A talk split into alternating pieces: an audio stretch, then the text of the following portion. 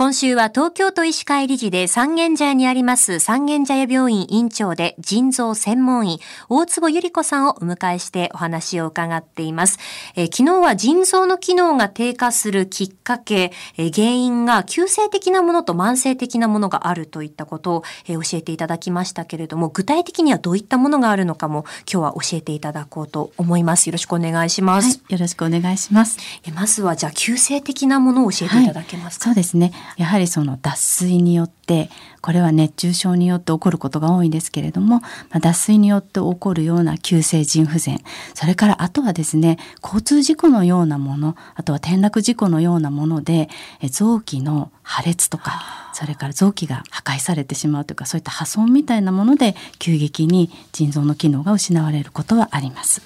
続いて慢性的なものはいかがですか？はい、慢性的なものにはたくさんの病気があるんですけれども、はい、今日は、まあ、今透析に導入される原因になる病気の中で多いものの3つを皆様に説明したいというふうに思っています。はい、お願いします。はい、まず一つは子宮体腎炎というものがあります。はい、糸の球体の腎炎というふうに書くんですね、はい、字は。はい。と腎臓の中に子宮体という組織があるんですけれども、はい、これは本当に字のごとくですね、細い血管が糸巻きのようにぐるぐる回ったものがたくさんびっしり並んで、まあ、そこで働いているという場所があるんですけれども、はい、その子宮体というところがまさにそのいらないものといるものを分けているところなんですね。非常に大事な部分なんです、はい、そしてとても繊細なところなんですね。でそこが何らかの原因で炎症を起こしてしまう。でこれが急激なものもあればえ慢性的に起こるものもあります。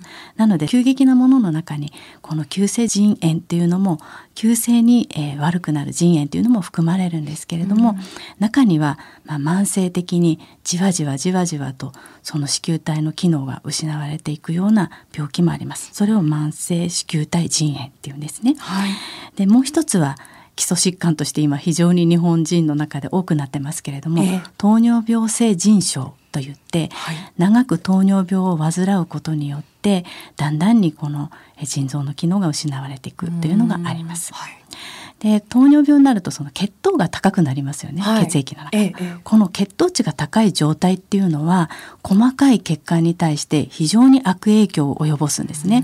で細かい血管であるほどダメージを受けやすくなります。で腎臓っていうのは先ほどお話ししたように細かい細い血管でいっぱい集まってできてる臓器ですので、まあ、細かい細い血管がダメになってしまうと機能が失われてしまう。うなので高血糖であることが非常に腎臓には良くないっていうことになります。それからもう一つ今原因として問題になってきているのが、はい、腎硬化症といって、はい、これは動脈硬化によって起きる腎臓の機能低下なんですね。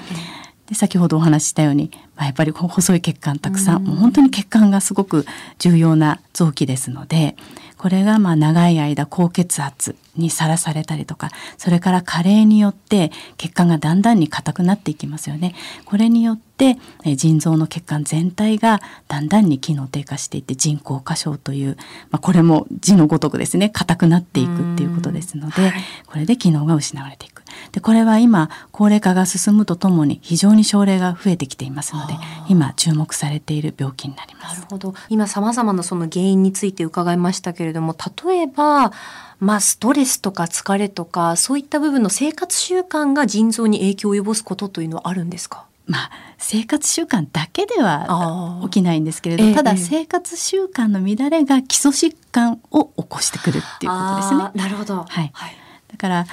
基礎疾患があってもですねきちんとあのかかりつけの先生にかかられてコントロールをしていつも自分の体をよく知っているという方については、まあ、たとえ基礎疾患があっても進行を遅らせることは十分に可能だと思います。え三軒茶屋病院院長の大坪由里子さんにお話を伺っています。先生、明日もよろしくお願いします、はい、よろしくお願いします。